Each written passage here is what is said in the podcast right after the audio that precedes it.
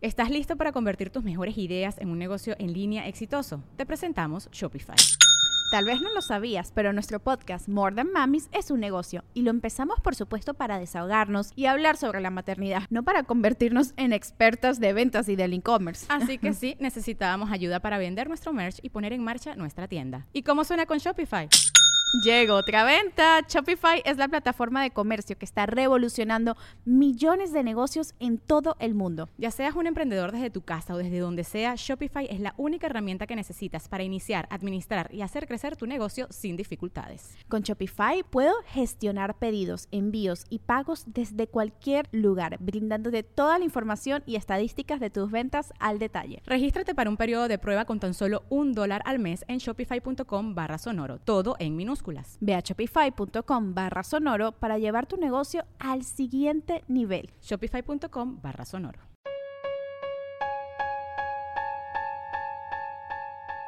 El episodio de Leyendas Legendarias de esta semana es traído a ustedes por Arctic Fox, un tinte semipermanente 100% vegano, hecho en Estados Unidos, libre de crueldad animal, libre de químicos agresivos como alcohol etílico, PPD, peróxido de amoníaco, de venta en Sale México y Amazon. De hecho, si quieren ver este cómo, cómo se ve este tinte ya aplicado en las personas, pueden meterse a nuestra página leyendaslegendarias.com diagonal a Fox y pueden estar pendientes de nuestras redes sociales porque les vamos a regalar tintes. Gratis, tintes gratis, cosas gratis, damas y caballeros, cosas gratis, la cosa favorita de todos. Todo gracias a nuestro patrocinador Arctic Fox. Que la neta estoy pensando, tal vez igual y yo también me pinto el cabello. Yo también creo que me puedo hacer algo que una, un hombre de 38 años se puede ver decente con ese tinte. Estoy seguro que se puede hacer. Mira, te has hecho muchas cosas con las que no te veas decente en toda tu vida. Entonces, ¿quién soy yo para ahorita empezar a ser ¿Quién eres tú para juzgarte de a ti imagen? mismo? La verdad. Pero sí sigan también Arctic Fox en sus redes como Arctic-Fox-México en Instagram o Arctic Fox México en Facebook. Y también este, les queremos recordar que si nos quieren apoyar, pueden hacer. Pueden ir a Leyendas Podcast en Patreon y ayudarnos para recibir muchas cositas extras, aparte de sentirse bien bonitos de que los queremos mucho, mucho, mucho porque nos dan una parte de su salario para que nosotros podamos estar aquí siguiendo haciendo lo que hacemos y nosotros les regresamos a ustedes guiones y calcamonías y cosas especiales que nada más los de Patreon saben. Contenido extra, digital, hay algunas sorpresas que salen de vez en cuando. Oh, yes, oh, yes. Entonces no olviden Patreon.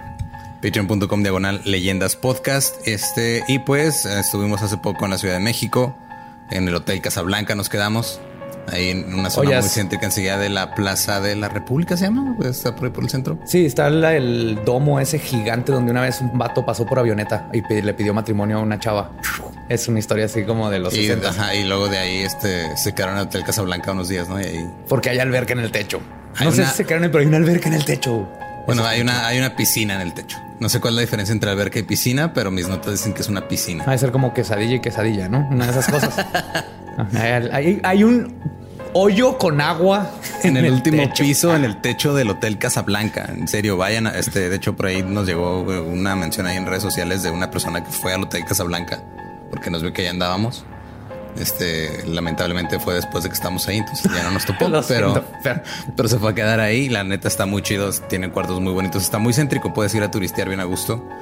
Y también este, les queremos decir que, eh, pues, el episodio 29 pues este se perdió, no sabemos dónde quedó. No. Ya buscamos entre el colchón y la base de la cama, no estaba ahí. No estaba ahí. Eh, eh, hubo ahí el mención de MK Ultra. No, hay, no hay forma de comprobarlo. Lo atropellaron con el gatito acústico. No, no sabemos que no sabemos. dónde quedó el episodio. Este, lo único que podemos decir es que lo que sea que estén pensando, probablemente eso fue lo que pasó. Exactamente. y Así pues, vamos a pasar al siguiente episodio que es el Pero espérate, es que falta algo. Ah, ¿qué faltó? Voy al del río. Uf. ¿Qué te traigo? Yes. Hoy se me antoja papitas y un queso de cabra. Ah, también lo consigues ahí. Supongo. Voy a ver si hay queso de cabra. Mínimo debe haber dip de queso de cabra en el ah, eso Sí, La mejor tienda de conveniencia de Ciudad Juárez, que siempre nos patrocina y siempre nos tiene cerveza lista para llevar. Así es. Y pues, siguiendo con el efecto Mandela, vamos al episodio que siguió del episodio que todavía existe. Nos dejamos con el episodio 30 de Leyendas Legendarias. Bye.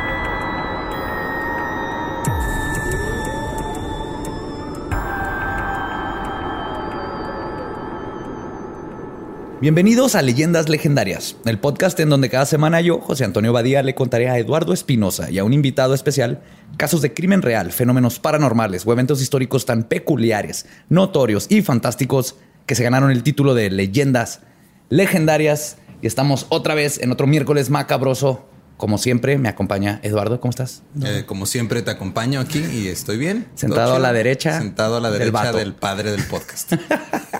de este podcast. No quiero este que tomen esto fuera de contexto y digan que todos te los... No. No, no, no, no, no. No, me quiero meter en, problemas de esos.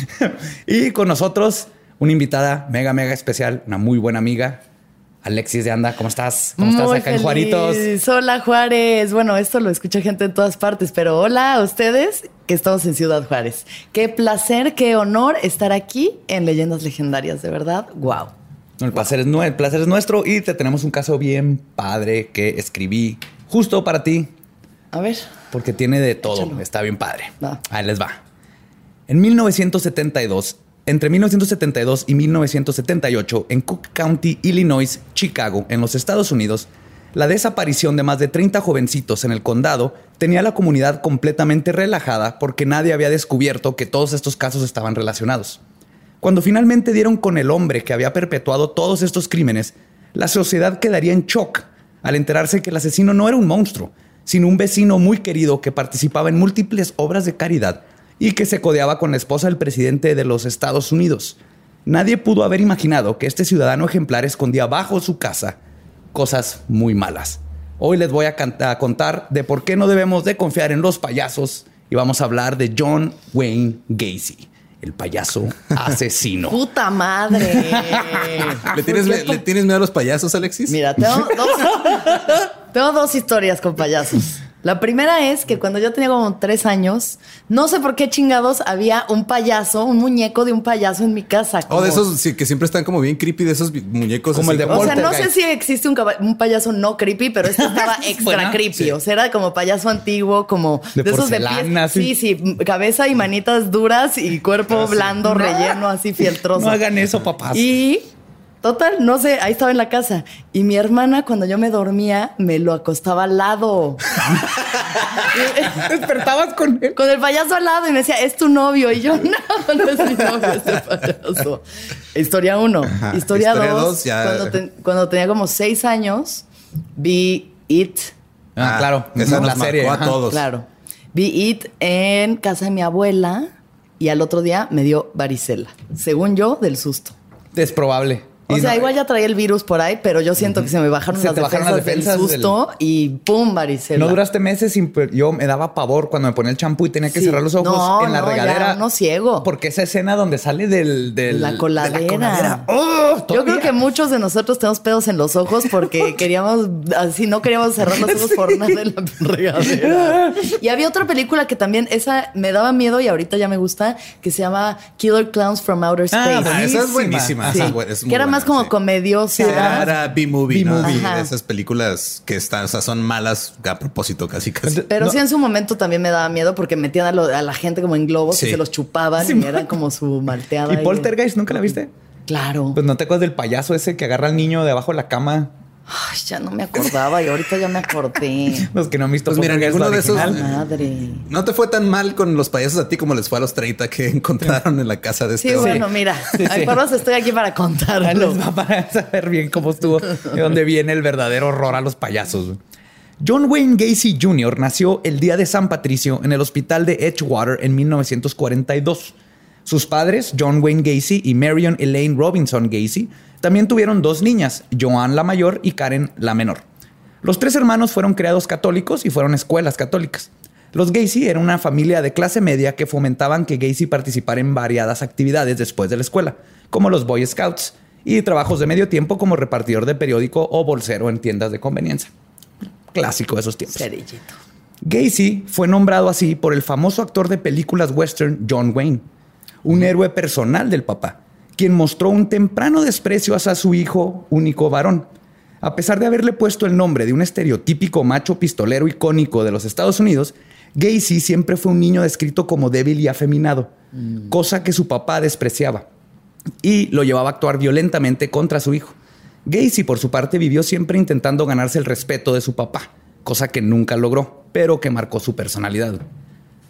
Gacy vivió una infancia. Pero para, para todos los papás que luego dicen que los niños no se trauman y que no es cierto, que no O sea, hay pedos. y le- no hay pedos. No, es que hay que nalguearlos así No, de vez no. en cuando. Digo, todos estamos traumados y todos vamos a estar traumados, pero si tu hijo es gay, déjalo ser gay. Si Exactamente. no, va a matar niños disfrazado de payaso. Sí, y no les pongan nombres que luego los, los van a hacer tener que ser algo que no son. Sí. Cuando le Sí. ponen así como Sí. Voltron, el destructor. Y no tu hijo lo único que hacer es Sí, pintar macarrones. Va a haber, mira, en, en- en ya ahorita hay un chingo de niños que se llaman Lionel o Cristiano y que son pésimos para el fútbol. Ándale, exactamente. Sí, sí, no, no les pongan nombres que luego tengan que llegar al nombre. No, no, no. Sí. Ponles así, José. Sí, ya, y sí. María. Ajá, y esos, María. esos Ya les van a a llegar todos. chingón. Esos sí, le, le encajan perfecto a ese. Sí, José y María, ¿no? María y José. ¿Para qué? María José y José María. Y José María. Y ya se van a coger uno con el otro porque en Monterrey, Nuevo León. Saludos a Monterrey, Nuevo León. Nos vemos, Saludos, Monterrey. en, nos vemos en octubre por allá. Pues Gacy vivió una infancia normal y típica de una familia católica de los 50. El padre de Gacy era alcohólico y podría describirse como un disciplinario estricto y excesivamente crítico que a menudo golpeaba a Gacy, por lo que la mayoría de las personas considerarían, eh, por lo que la mayoría de las personas consi- considerarían errores menores.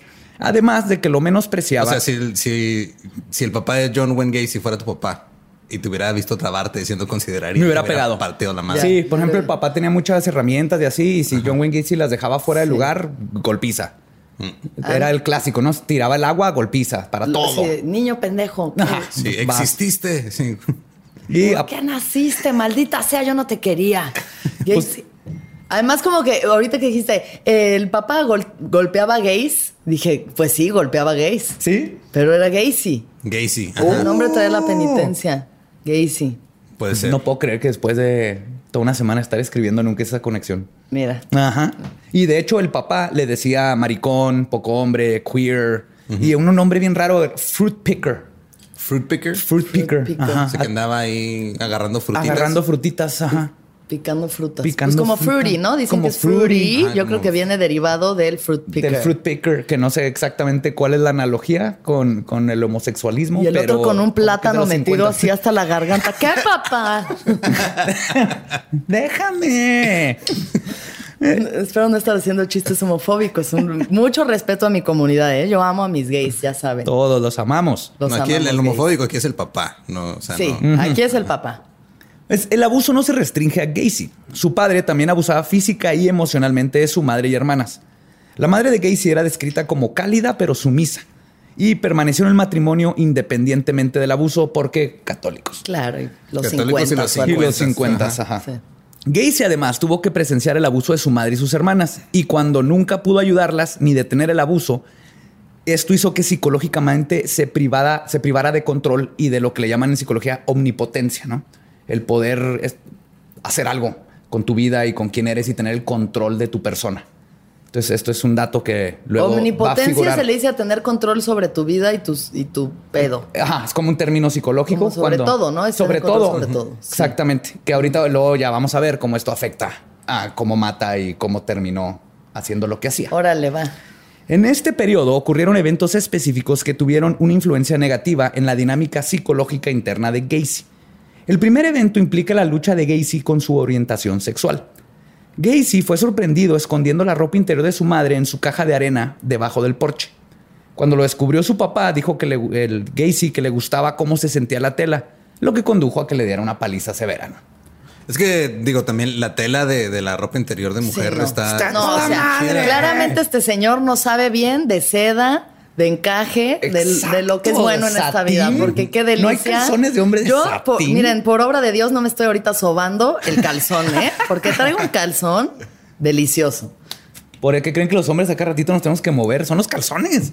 Sí, pero sus calzones generalmente, o sea, ojalá pudieran usar encaje. Deberían usar encaje para que vean lo que es bueno. No sé por qué no lo hacen Se les airearía el cotorreo delicioso. Es que los de hombres están hechos de tela de camuflaje y como Sí, cartón sí. de, de botes de aceite, puras cosas así masculinas. Y, y yo, creo que yo sí me pondría unos buenos calzones Claro, de sedita. así. sedita, rica, ¡Uh! fresca. ¿Tú sí te pondrías? Digo, yo ya traigo. Pues su segunda lucha con la sexualidad continuaría durante toda su vida. Un amigo de la familia abusó sexualmente de Gacy cuando tenía 8 años. Curiosamente, el abusador era un contratista, que es justamente el trabajo que Gacy tendría cuando estuvo más activo en sus propios asesinatos. O sea, hay como un reflejo. ajá, una conexión ahí de. Como que en esos tiempos era más común, ¿no? Este tipo de ¿Qué cosa? de abusos sexuales del tío y el amigo y esas no, cosas. ahorita también, También creo, creo que, que- se da así Mira, a si, lo ancho. ¿eh? Si vas a cualquier open mic en cualquier lugar de México, vas a escuchar como mínimo unos seis chistes de tíos pederastas, lo cual me preocupa mucho. Sí. Entonces, más bien, Porque Un saludo a Juan Carlos Escalante. más bien hay una epidemia de tíos, pero nadie lo habla. O sea, pues creo que en estadísticas es como el 90% del abuso es en casa. O Tiene sea.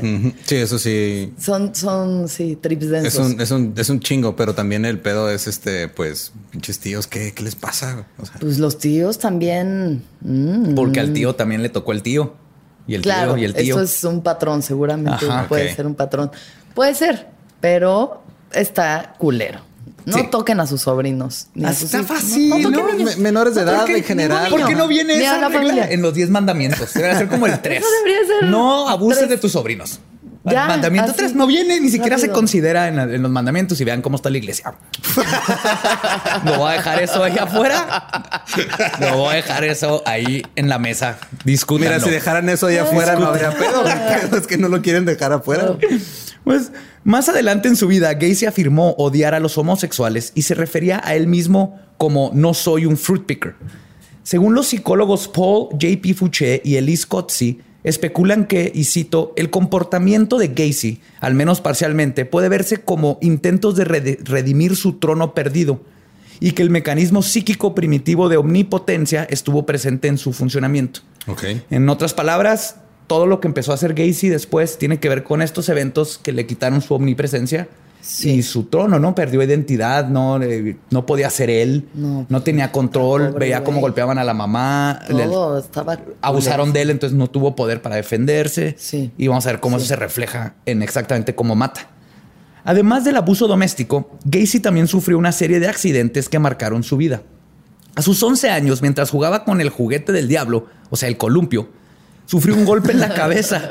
es que hay como cinco asesinos en serie que todo empezó con un golpe de columpio. ¿Sí? Esas madres regresan, sí. No, sí regresan, claramente Yo- es como funcionan, pero va y viene, viene. pero Pero hay bastantes. El Richard Ramírez, Oye, yo, yo me- Dahmer. yo en la primaria me pegué con un columpio en la nariz. No fue en la Pues, cabeza. Vamos a ahí. revisar cómo está el, el, ¿qué sería? ¿El ático? No, el sótano, El ¿no? sótano. De casa de Lolo. A ver cuántos niños hay ahí. Pues mira, no tengo sótano, entonces. Perfecto.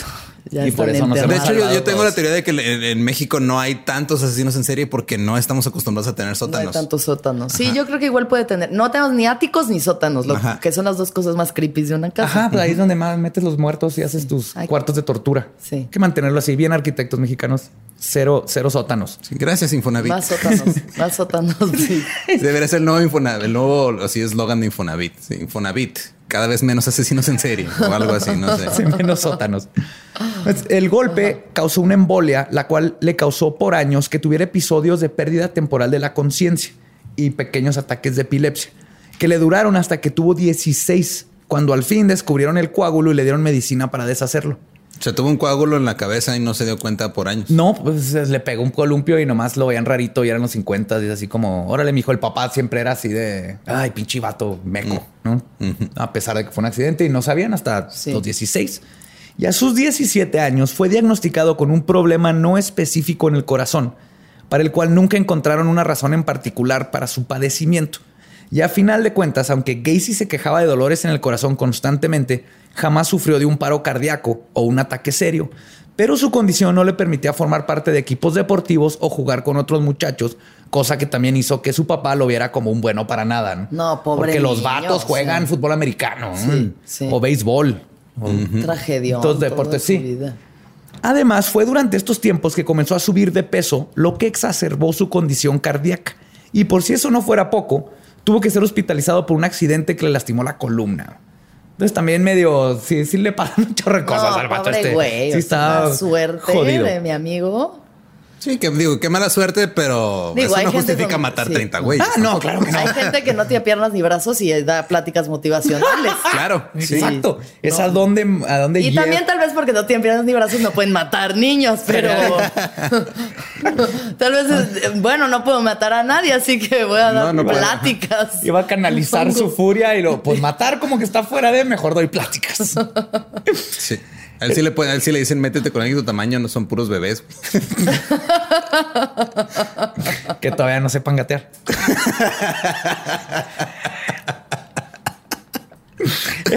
en 1961, después de una pelea tensa con su papá, decidió dejar la escuela e irse a vivir a Las Vegas, donde consiguió un trabajo como asistente de ambulancia.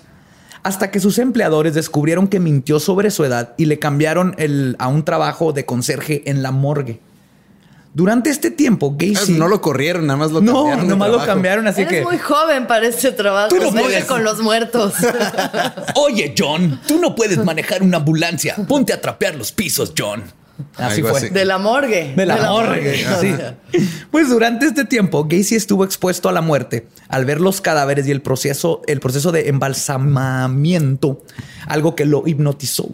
Un evento significativo en este periodo fue cuando Gacy cuenta que se metió en el ataúd donde tenía el cuerpo de un adolescente fallecido y cuenta que procedió a abrazar y acariciar el cuerpo y obviamente luego tener sexo Uf. con él. Ya. Guau, guau. Necrofilia. Ya empezamos Fue su mal. primer contacto.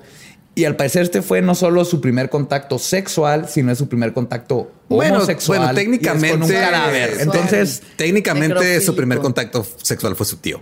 Bueno, Sí. consensual. Primer contacto sexual No, consensual. tampoco es consensual porque el muerto no creo que haya estado como de sí. O sea, Mira, yo no tengo- consenso no hay. O sea, No hay, no, no te puedo citar si el cadáver está de acuerdo o no. No hay, no hay récord No, de eso, pero vamos- podemos asumir que no estaba. tampoco ni le, ni le- yo creo que ni le disgustó, ni, o sea, le dio igual. El cadáver yo creo que le dio igual. Pero pues, se le subió al muerto. Al Se le revés, él subió se le al subió muerto. al muerto. Eso es tomar control de tu vida. Logro desbloqueado. Según Gacy, este incidente lo marcó tanto que decidió irse de Las Vegas. No dice si lo marcó para bien o para mal, pero tardó tres meses en juntar suficiente dinero para regresarse a Chicago, después de que aprendió a que no era fácil tener un buen trabajo sin un título de prepa, porque nunca se graduó. Su madre y hermanas, con las que siempre estuvo muy buena relación, lo recibieron de vuelta a la casa, quienes además tuvieron que intervenir para que el papá lo dejara vivir con ellos de nuevo. Sí, obviamente el papá cuando se fue le dijo, vete y lo que regresara. Eventualmente se graduaría de la Universidad Northwestern, que no está avalada por el equivalente de la SEP. O sea, esas universidades que te dan así como títulos chafas, ¿no? Sí, no, Es universidad Técnico, abierta. como técnico, Hace como- cuenta, y- y- pero no, los títulos no sirven para nada. ¿Cómo se llama esta que se anuncia un chingo allá en México? Que son como cursos técnicos que acabas la prepa en un Con examen y. no, se supone que sí, este. Se supone que esa sí es legal, pero no. No me acuerdo, antes se me un chingo. El CNCI era una que. CNCI es de ese tipo, ajá, Tech Milenio, tú No, sabes, todas esas Milenio cosas. también es legal. El ¿Ah, sí? TEC Sí. también. El- El, ajá. TEC. El TEC de Monterrey de también. O sea, Monterrey. todos esos sí están avalados, nada más este. Por Pero, pero como si no estuviera. Pues haz de cuenta. Entonces, de ese se graduó ese de una universidad que vale ajá, con, con un título de negocios Mm. que, aunque no valía para mucho, sí le enseñó a Gacy que su vocación era ser vendedor y aprendió que tenía una facilidad para convencer a la gente y una lengua de plata que lo hacía poder comprobar, comprobar, perdón, este, hacer que todo el mundo le creyera todo lo que decía y se convertiría en una de sus herramientas más importantes que utilizaría a futuro para cometer sus crímenes y salirse con la suya por varios años. Rápidamente subió por los rangos de la compañía Non-Bush Shoe. ¿Cómo se llama? Non-Bush. ¿eh? Non-Bush. Non-Bush. Como los niños. Non-Bush. Non-Bush. Non-Bush. convirtiéndose en gerente de una de las tiendas en Springfield, Illinois. Y fue aquí donde comenzó a asociarse con varias comunidades católicas, como el Club Chirro, donde fue presidente, el Concilio Interclub Católico, la Sociedad Holy Name y los famosos JCs, donde alcanzó el puesto de vicepresidente y ganó el premio de Hombre del Año. Cabe mencionar que los JCs han visto entre sus rangos a Bill Clinton, Gerald Ford, Bill Gates, Richard Nixon, Elvis Presley y el mejor basquetbolista del mundo, Larry Bird. Y Edmund. Pensé que Michael Jordan. no, Larry Bird. Ah. Nadie podía meter tres puntos como Larry Bird.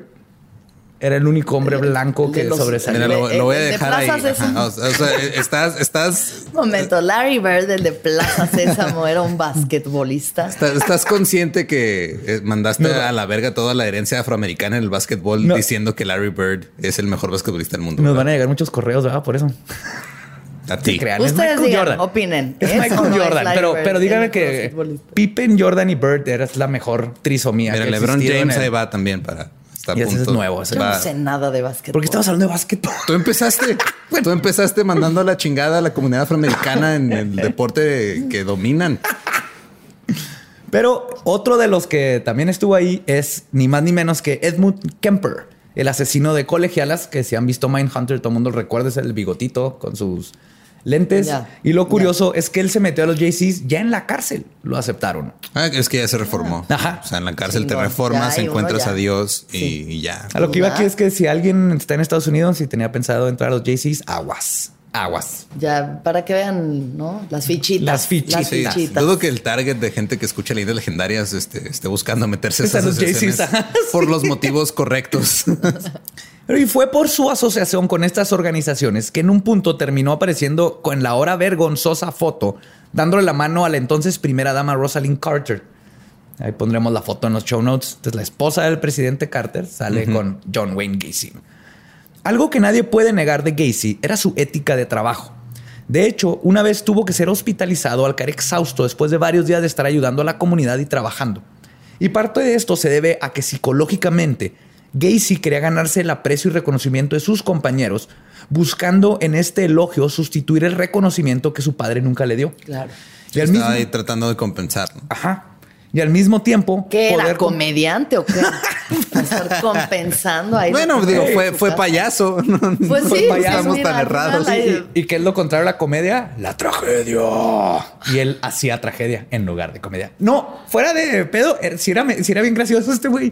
A mí Sí, lo que culero es un culero, pero era gracioso. Dicen que la, la fórmula de comedia es tragedia más tiempo. Ajá. Sí. Yo creo que este güey no, no le dieron el tiempo suficiente para convertir su tragedia en, En el comedia. mejor especial de una hora que Sí, hemos visto en nuestra historia, güey. Ahorita vamos a ver, se avienta Si buenos no les ha pasado que su casa huele bien culero porque enterraron a 30 jóvenes abajo. No, no, me identifico. Oh, sí, no me acuerdo. La comedia me representa.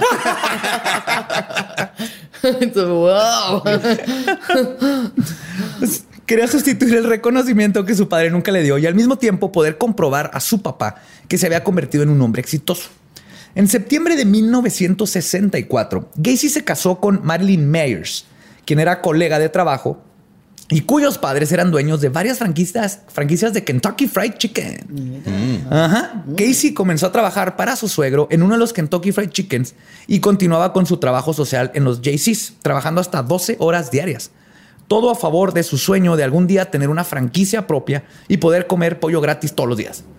Porque qué rico. Mira, el sueño de todos. Sí, ya que a gusto, ¿no? Comer pollo gratis Pollo gratis, buen empleo, soy gerente Ya. y tengo pollo a domicilio. Y su papá por fin le dijo que medio estaba orgulloso de él y que tal vez se había equivocado poquito cuando se enteró que ya se había casado y que ya estaba trabajando en un Kentucky Fried Chicken. Antes era más fácil, el- el- la barra Antes de- también del éxito era más bajo, ¿no? Chicken, creo. Así que, Sí. hijo, estoy orgulloso de ti por trabajar en ese Así- KFC. Hijo, no podría estar más orgulloso. Eres de las pocas personas que sabe los ingredientes secretos del coronel. Estás cabrón. Es como el presidente que sabe los códigos de la bomba nuclear. John Wayne Gacy sabía los ingredientes secretos del coronel. de sabía la las 11 familia. hierbas y Son 11 hierbas. ¿no? ¿Son 11 hierbas? dicen este 11 herbs and spices. And spice y Son especias. Y once- especias. Ajá, 11 hierbas, 11 hierbas y especias. Y son No secreto Le- un pero- leyendas legendarias de cuáles son las 11 hierbas y especias. Vamos a, los Sí, vamos es un misterio. Sí, es esto una conspiración. Está más cabrón que la receta de Coca-Cola. No, creo. capaz nos tumban el episodio. ¿sí? Algo así. Kentucky Fried ya no nos dejan comprar en Kentucky Fried Chicken. Sí, nos van a vetar. No, no, no, no, vetados. Cállense, ni lo digan. A pesar de trabajar lo más que podía para no tener que ver a su esposa. la neta, pues, o sea, bien Ay, pensando- suena como a cualquier mexicano. Sí, sí, pero es obvio, ¿no? No, no trabajas 12 horas, no, pues también pues es gay, sí, era gay, está casado porque la sociedad. ¿Eh? Gay, sí. Señor Gacy. Lograron tener dos hijos, un niño y una niña. Y todo parecía estar perfecto en la vida de Gacy. Salvo por el pequeñísimo detalle de que era un homosexual de closet y la gente lo estaba notando. Y al decir que la gente lo estaba notando, me refiero a que todos sabían que Gacy se la pasaba acosando sexualmente a los jovencitos que trabajaban en el Kentucky Fried Chicken. Mm. Sus familiares y compañeros de trabajo y asociaciones católicas sabían de los rumores, pero preferían ignorarlos. Hasta que los católicos prefieren ignorar ¿Tú rumores de acoso a menores. Espinosa no puedo creer ¿Cómo? que puedo estar que estoy diciendo esto, pero sí. Jamás Me parece increíble, pensado. me Lo parece siento, increíble. Que- la vista gorda ante esta homosexualidad con los niños. Hasta que en 1968 Gacy fue arrestado por el crimen de sodomía en el condado de Black Hawk. Lo torcieron, Lo torcieron. ahí en el acto. Mark Miller acusó a Gacy de haberlo engañado con un truco de magia. Ya les va. Guau. ok, pero ¿Esta es tu carta? No, pero este es mi pene en tu ano. prepárense porque les, les estoy diciendo que, está, que, que tiene cierto sentido del humor. Prepárense para esto porque es su modus operandi. ok. Le dijo que le iba a enseñar cómo escaparse de estar amarrado de las manos. Y luego, para la sorpresa de Mark, en lugar de educarlo en el arte del escapismo, lo violó. no mames. Básicamente. Wow. Y este Wow. fue su modus operandi. Ahorita vamos a llegar a otros casos. Era te voy a amarrar y te voy a enseñar cómo escaparte. Y, Y luego te lo violaba. Sí. Qué pedo, güey. No, no, siempre que los amarren consensuado, ¿eh? El amarre sí. también es consensuado. Nada de que. Sí, no, cuidado. ¿Quieres Sí, cuidado apre- porque- apre- apréndanse la técnica del shibari y esas cosas ya para meterle acá más. Sí, más. Uh, Sí, de esos amarres japoneses acá acá. chidos, Ándale, ah, sí, sí, sí. Pero sí. Sí, o sea, si sí, alguien no, te dice, no, te voy a enseñar cómo escaparte, luego te la mete. Pues, ¿Qué les decía? Ah, es que no aprendiste bien. O sea, me hubieras puesto atención. Es- es que esa presión era para que le echaras ganas. No, no, no, al joven. Aquí lo triste también es que la parte del abuso a Mark, Mark no aprendió eh, las técnicas de Houdini. Porque lo que hacía Gacy es que él se amarraba y luego se escapaba. soltaba. Y le decía, ¿quieres que te enseñe? Ajá. Entonces, sí, claro. Pues eran, eran muchachitos. Ajá. Y no sospechaban de este tipo no, claro, es que se, pues, el güey se aprovecha de, digo, él sabía, bueno, él era respetado hasta cierto punto. La gente Exacto. decía, ah, es un hombre de bien, está Sí. casado, tiene Está en siete hijos, está en católicas. relaciones católicas. Claro. Obviamente, si me va a amarrar es por mi bien. es por pura diversión. Gacy negó las acusaciones en la corte diciendo que Mark tuvo relaciones consensuales con él. Pero cuatro meses después, mientras aún se llevaba a cabo el juicio de Gacy, fue arrestado de nuevo. Resulta que le pagó a un joven de 18 años de nombre Dwight Anderson 10 dólares más un depósito de 300 dólares a la cuenta del préstamo de su automóvil para que le partiera la madre a Mark Miller. Ok. ok. Dwight estruchó, eh, eh, entruchó a Mark para que entrara a su auto para luego llevarlo a un bosque. Le echó gas pimienta en la cara y lo comenzó a golpear. Pero Mark se defendió, le rompió la nariz a Dwight y fue directo a la policía. Ya. Ah, de, de esa sí se escapó. De Esa sí se- se aprendió algo. De algo se aprendió, Mark.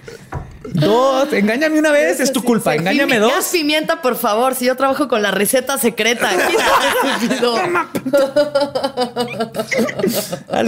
11 especias y hierbas. Yo no. Pura pimienta. Al ser arrestado, Dwight confesó todo y Gacy fue arrestado y se le ordenó que le hicieran un examen psicológico, el cual arrojó que tenía una personalidad antisocial y que era competente para mentalmente para ser juzgado, pero aparte los psicólogos dijeron, aunque lo metan a un psiquiátrico o algo, este hombre no tiene solución y siempre va a ser un problema para la sociedad Ya. pero, o sea, no ha cometido un crimen este, para meterlo para siempre en el psiquiátrico o algo, pero siempre va a ser un problema para la sociedad por su personalidad. Ok. Gacy se declaró culpable de sodomía, que es lo que dices, güey, what? El crimen, si se ponen, es sodomía, no es, no es violar a un niño, es, Sodomizar, es sodomizar. sodomía. No sé qué signifique. Sodomía es O sea, poner el pene en el trasero, ¿no? Eso es no, sodomía. so- sodomizar, según yo, es como el sadomasoquismo. La sodo- no es como. Se me hace que es eh, Como, que a ver, mira, específicamente déjamelo, en el, en déjamelo, el- busco A ver, vamos a Ajá. googlearlo, porque yo, según yo, el acto de la sodomía nada más es cometer anal. Ver. sexo anal. Sexo La anal. sodomía en la Edad Media y en la Edad Moderna implicaba diversos actos contra natura, pero principalmente era empleado en el caso del sexo anal. Sí, correcto. O sea, no, en- nos en seguimos ningún guiando momento con el medievo. Sí, sigamos en el parámetro de O sea, en ningún momento están diciendo que es a fuerza, nada más es que pasa. Ajá. De hecho, por muchos años en Estados Unidos y aquí en México la sodomía era ilegal. Y muchas veces así es como arrestaban a los homosexuales por sodomía, no por ser Ya, homosexual, porque ya. era nomás ilegal. ¿Por qué haces en meter ese algo hoyo? en el hoyo. No. Ese no es el hoyo de Dios, no. chingada madre. Ahí no. Y Dios todos los hizo un poblanos. buen ups, hoyo. Perdón. Perdón. Esta chava no me deja. Dice Nos que no hasta también el en Puebla en octubre. Este- ¡Eh, Puebla! ¡Viva Puebla! Yeah. Pues, ¿Qué hizo? Se declaró todo, hombre, nos está echando a todos. Ya vamos- bien, vamos a tener que No, cancelar no, con mucho cariño. Vamos a tener que cancelar la gira ya, güey. Pero soy yo, usted, yo no voy a la gira.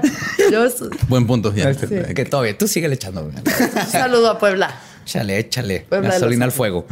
Gacy se declaró culpable de sodomía y el juez le dio una condena de 10 años. A sus 26 años, Gacy entró a la cárcel en el estado de Iowa. Su padre murió de cirrosis mientras él estaba encarcelado y además lo divorció a su esposa, quien lo dejó porque había roto sus votos matrimoniales. Pues sí, ¿verdad? Sí. Qué intensa la vida de alguien a su 26 años. Sí, tiene ¿no? 26. O sea, Ay, ahorita los 26, que todavía estás escogiendo que, qué carrera "Ay, estudiar. Quiero ¿no? hacer un programa de YouTube. Es lo que estás pensando a tus 26 años. Este vato ya. Ya, no, ya había cogido Casado, por el culo, divorciado. y amarrado gente, o sea, Necrofiliaco a los ya de 26. todo, ya todos los placeres de la vida ya los El sueño americano en un solo hombre aquí a los 26. Pero logró salir bajo libertad condicional en solo 18 meses, en los cuales ayudó a que construyeran un mini golf adentro de la cárcel. Ay, qué chido, sí. ay, qué lindo. El 18 de junio de 1970, y al igual Hoyos, que hoyos pequeños, de aquí soy. está encantado. Yo les enseño la profundidad y diámetro. Para los pequeños, para las pequeñas, hoyos Uy, pequeños. Sí. Mini golf. El 18 de junio de 1970, y al igual que cuando fracasó en Las Vegas, de nuevo volvió a casa de su mamá en Chicago. Consiguió un trabajo como chef y después de cuatro meses, su madre y hermanas le ayudaron con la mitad del dinero para comprar una casa. Ubicada en el 8213 de la avenida oeste de Summerdale, justo a las afueras de la ciudad de Chicago, la casa tenía un estilo ranch de los 50, dos recámaras, cocheras y un muy amplio, amplio espacio de arrastre, que es De arrastre de Así se menores. Vámonos. pues Sí, que es, le- el, es el, es el, ¿cómo le dicen? Crawl Este, space. Crawl space. Sí. Eh, Ah, sí anda Me eso. está cayendo el está cayendo. Tuve que investigar cómo se dice en español, pero básicamente es muy común que en Estados Unidos las casas tengan un espacio entre el piso y el, el, el- el suelo de la tierra, La tierra y- el, Y el piso, de la de casa, casa. por donde pasan todas las tuberías. Entonces, Ah, ya, si tienes ya. que arreglar algo, nomás te metes a ese lugar. Aparte que ahí En los hijos del maíz creo que sale una escena donde como que se meten Se- ahí en ah, hueco. exactamente. En, en Estados Unidos tiene muy común porque aparte te aísla porque la casa no está sobre el piso directamente y es más fácil, no tienes que escarbar. Si se rompe una tubería, nomás te metes. Entonces es un sótano de medio metro, ah, básicamente. Pero ahorita nueva palabra, espacio del arrastre, porque es muy importante porque ahí es donde pasó todo. Y ahí es donde viviría hasta que fue arrestado y donde cometería todos sus asesinatos.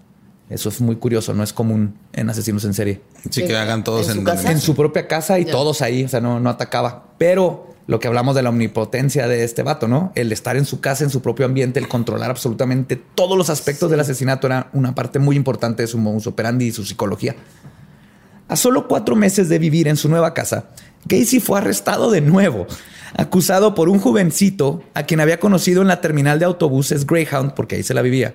No sé si conocen los Greyhound, pero imagínense la, cuál es la peor los chihuahuenses aquí en los ochentas. Imagínense la peor línea de automóviles, de, autobuses, autobuses? Y en Estados Unidos ese es el Greyhound. Baratísimo, van a todos lados y está asqueroso. La única vez que me subí ahí fui a Houston y había un tipo eh, fumando crack a un lado de mí. Claro. Tuvieron que bajar a un tipo porque este, se puso violento porque venía todo alcoholizado. Ah, aventuras. Una experiencia. Sí, Sí. toda una experiencia. Deli. Pues lo agarró de la terminal de autobuses por haberlo forzado a tener relaciones sexuales con él. Pero los cargos fueron finalmente retirados cuando el joven no se presentó al juicio. Sí, que era, era como en esos tiempos, porque muchos de estos jovencitos que agarraba eran este chavitos que pedían ride, que estaban moviendo y muchos pues no se querían quedar. Y aparte en estos tiempos está todo el tabú de este, la homosexualidad y el, que todavía existe ahorita y es un problema muy grande, ¿no? Denunciar. Entonces muchos se también este creo que a ver, apriétalo más allá está cayendo aquí el de abajo. ¿eh? Sí, creo que nomás ahí. Métele Estamos ahí el, ruido al que fierro. Métele al fierro. No saquen ese contexto, por favor. Este, es un problema técnico. técnico. Creo que ya con eso, ¿no? Apretando al fierro ahí. Está el fierro. Creo que es que también, o sea, estaba esa creencia también de, digo, tal vez, digo, no, no necesariamente los a los que violó, de los que abusaron homosexuales, pero como no era tan abierto todo ese pedo, o no, la gente no sabía bien qué estaba pasando con eso, eh, muchos creían de, ah, es que como ya me violaron, ya debo ser homosexual. Exactamente. Entonces se quedaban con esa idea de, ah, cabrón, este güey ya me hizo gay. Y también hubo unos que, que iba y eran, este, pues eran prostitutas, ¿no? Conseguía también... ¿Chichifos? Ajá, por dinero y todo. Y el, problema fue a los que mató. Ese es el mayor problema. Ese es el mayor problema. de todo esto. Pero es que pues, los asesinos en serie por lo general van a irse contra grupos vulnerables. Por eso es bien común, siempre son prostitutas, este los hippies cuando que pedían ride, ¿no? Eh, todas estas este, culturas vulnerables que les dicen los medio vivos o los medio muertos en, muchos casos, porque es la gente que cuando las matas nadie va a preguntar por ellos. Y los asesinos en serie conocen perfectamente que ese es el mejor, la mejor víctima. Entonces le tiran los cargos porque no se presentó. Dos años después, Gacy se casó con Carol Hoff, una madre. Segundo matrimonio. Segundo matrimonio y una aquí esperando que le contesten un WhatsApp. ah, se crean. Pues se casa con una madre soltera recién divorciada, con dos hijas, quien, a pesar de conocer el pasado de Gacy, Carol decidió darle el beneficio de la duda de que se había reformado en prisión. Y además, estaba pasando por un momento muy vulnerable al no tener cómo mantener a sus dos hijas eran los 50, y pensó que Casey sería un buen proveedor para ellas. Aunque a una semana de la boda, Gacy fue arrestado de nuevo por pretender ser un policía y así meter a un jovencito a su carro y forzarlo a que le hiciera sexo oral. A una semana de la boda. No, tiene vergüenza este hombre, de verdad. Y todavía no empieza. Y que le dijo a la esposa, hey, tú ya sabías a qué le habías entrado. O sea, ya me conoces, ¿para que te casas conmigo? Y todo en el mismo pueblo. Nunca se... ¿Dónde vivía en Houston? En Chicago fue ah, donde pasó casi todo. Ah, bueno, sí. o sea, es como de que, oye, en ya Des este Plains se llama. Des Plains, Chicago. Está a las afueritas de Chicago. Se salvó de esta porque al parecer el jovencito intentó extorsionar a Gacy por dinero para no meterlo, lo cual, al parecer, en Illinois, un crimen mata otro crimen y quedaron tablas, básicamente. Entonces, él te acusó de, ah, tú lo estás acusando de extorsión, pues se cancela y lo dejaron ir a los dos. Hey, ¿qué tal? Soy Lolo de Leyendas Legendarias y les quiero dejar un pequeño adelanto de nuestro nuevo podcast. Estás escuchando El Dolop, parte de All Things Comedy Network. Este es un podcast de historia americana en el que cada semana yo, Eduardo Espinosa, le contaré un suceso histórico americano a mi amigo José Antonio Badía, que no tiene idea de qué se va a... Ok, lo bueno es que, el tema. lo bueno es que nada más te trabas cuando lees, ¿verdad? Sí, sí, sí. No, no cuando voy a decir una línea que he dicho ya como cuatro o cinco veces.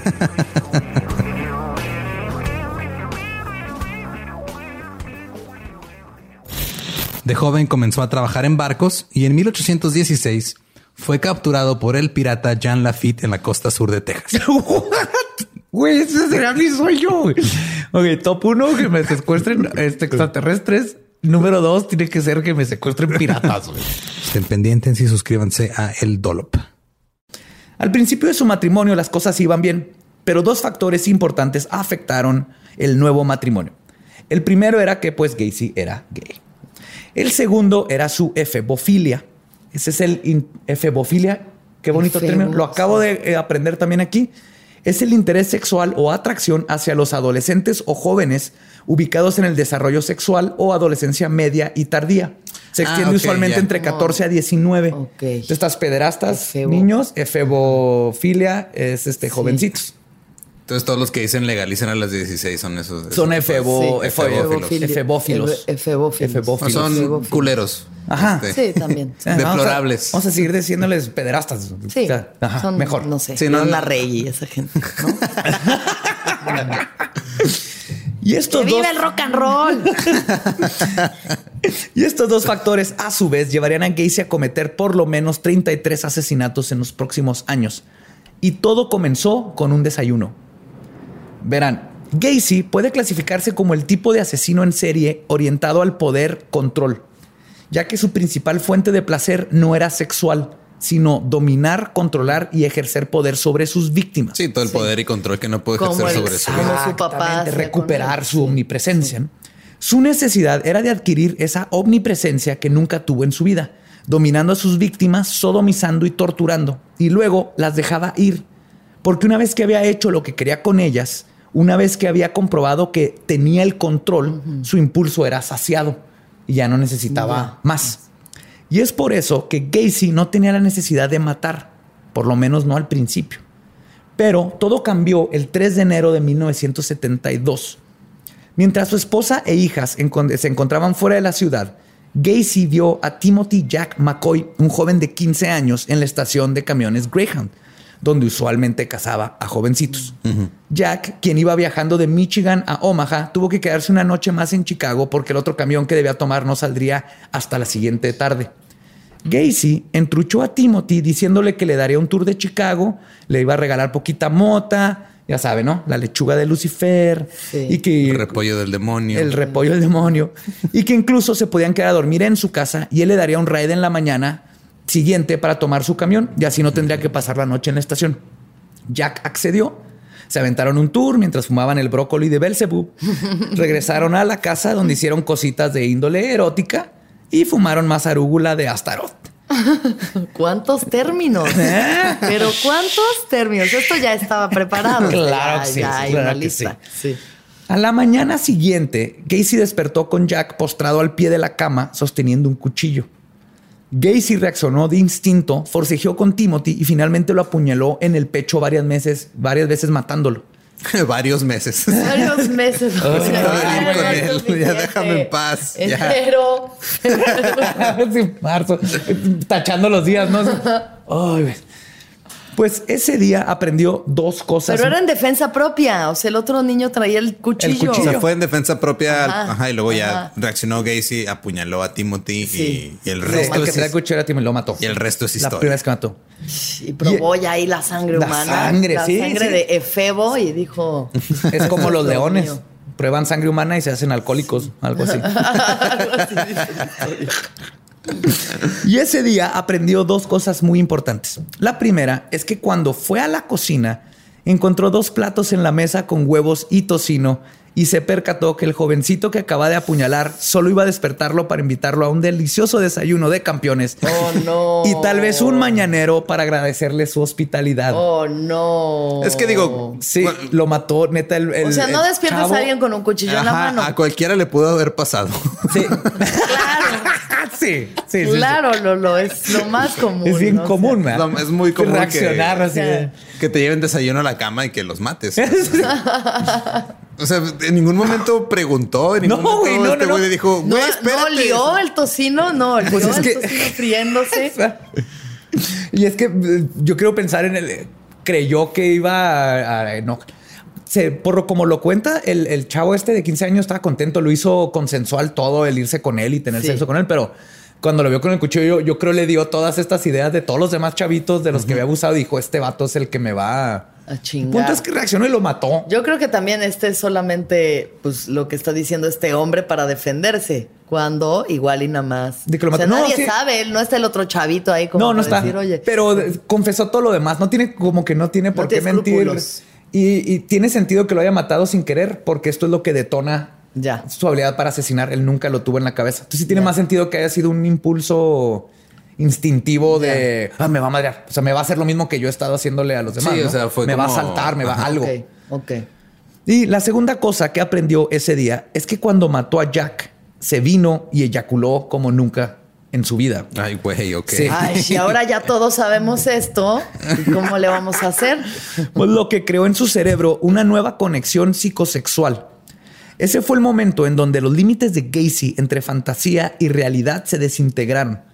Según los psiquiatras Rosman y Resnick, y cito, esto indicaría que la indulgencia de Gacy en sus sádicas fantasías sexuales se intensificó nuevamente después de su experiencia necrofílica con un cadáver no resistente y no rechazante. Ok.